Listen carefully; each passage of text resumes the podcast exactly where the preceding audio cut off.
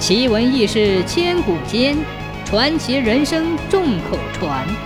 千古奇谈。经过元末农民战争，举国已成了一片焦土。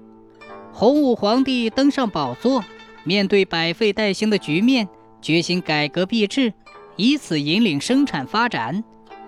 由于铸造钱币的贵重金属大量散失，他不得不试行纸币。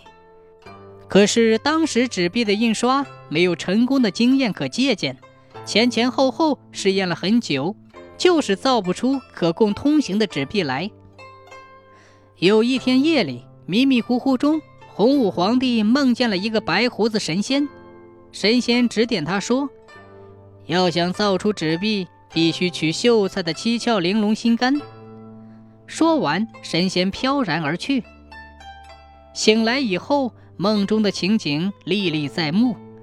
洪武皇帝非常兴奋，觉得这是上苍对他的眷顾，特意派神仙来指点造币的大事。可他转念一想，这不是要我杀人吗？杀人总得有理由啊！总不能随随便便拉个人过来就杀了吧？再说了，天下的秀才无数，谁知道哪一个生了七窍玲珑心肝呢？而且这事儿还不好和大臣们去说，说了不成暴君了吗？因此这事儿洪武皇帝心烦意乱，整天闷闷不乐。马皇后看在眼里，急在心里，她瞅了个机会问洪武皇帝。洪武皇帝便一五一十地跟他说了，不料马皇后听了，竟哈哈一笑说：“不就是秀才的七窍玲珑心肝吗？这事儿好办，皇帝尽管放心，包在臣妾身上就是了。”别看马皇后平时一副大大咧咧的样子，却是一位巾帼不让须眉的奇女子。最难得的是，她美临大事有静气，世道万难有主张。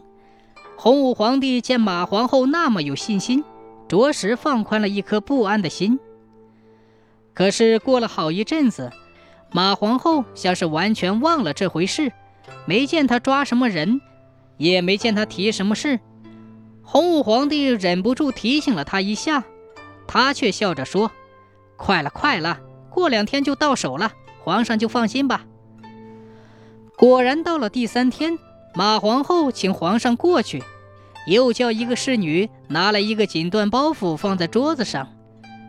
虽说洪武皇帝身经百战，可现在一颗血淋淋的心肝就要呈现在眼前了，还是有些头皮发麻。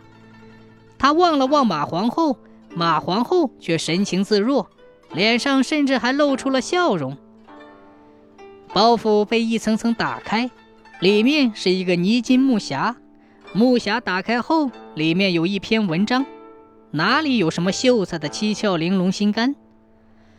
洪武皇帝一时丈二的和尚摸不着头脑，不解地问：“皇后啊，你这是？”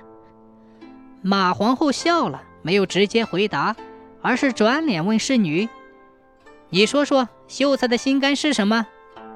侍女想都没想，甜甜地回答道：“当然是文章了。”哪个酸秀才不是把自己的文章当做心肝宝贝？而且呀，这还不是一般酸秀才的迂腐文章。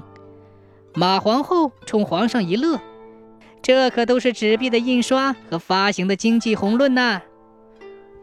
洪武皇帝一听，这才恍然大悟，他拉着马皇后的手，深情地说：“朕有皇后，百事无忧，真是难为你了呀。”不久，纸币顺利上市，大明王朝的经济逐步走上了正轨，天下开始呈现出一片欣欣向荣的景象。